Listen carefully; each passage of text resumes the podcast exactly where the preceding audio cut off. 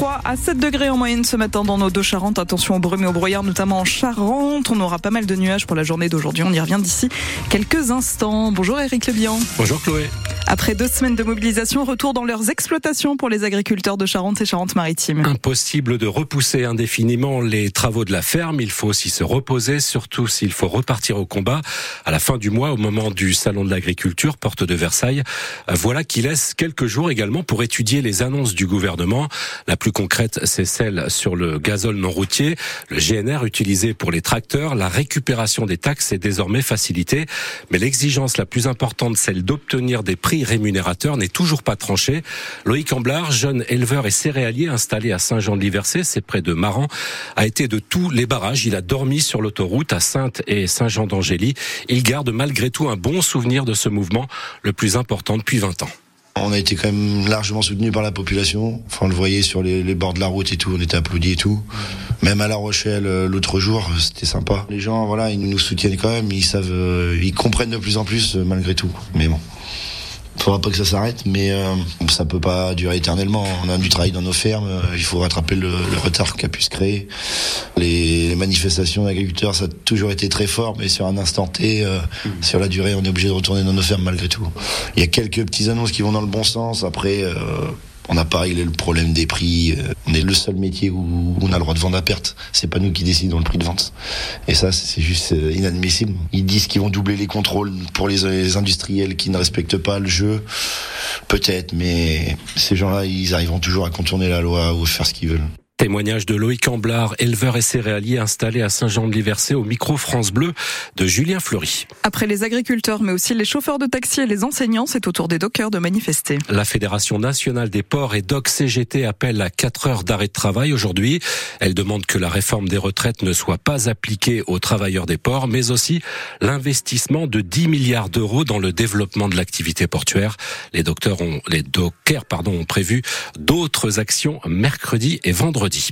François Bayrou, fixé en milieu de matinée sur son sort dans l'affaire des assistants d'eurodéputés, le maire de Pau, trois fois candidat à l'élection présidentielle, est accusé d'avoir employé des assistants pour du militantisme politique et pas pour des missions directement liées au Parlement européen. Le procureur a requis 30 mois de prison avec sursis, 70 000 euros d'amende et 3 ans d'inéligibilité avec sursis. On lui doit notamment la création de la Cité de l'Huître. Roger Attab est mort ce week-end dans sa maison de retraite à Saint-Georges de Didonne. Il avait 92 ans. C'est à Marennes où il était pharmacien que Roger Attab a fait toute sa carrière. Il a été maire de la commune pendant 37 euh, ans jusqu'à sa défaite aux élections municipales en 2008.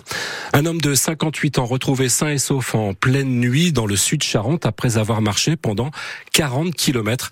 Souffrant de handicap mental, il avait quitté son domicile de Saint-Michel de Rivière samedi en Dordogne. C'est une automobiliste qui a donné l'alerte en croisant le piéton en plein brouillard le long de la départementale 674 entre Montboyer et Montmoreau. L'homme avait déjà fugué par le passé, parcourant jusqu'à 20 km. À six mois des JO de Paris, France Bleu La Rochelle a mis à l'honneur le boxeur Macken Traoré ce matin. À 23 ans, le Royanais a décroché sa qualification pour les Jeux Olympiques cet été. Il est licencié au Rock Box. C'est un jeune champion qui fait la fierté de tout son club. Macan Traoré se prépare pour décrocher une médaille olympique dans la catégorie des moins de 71 kilos.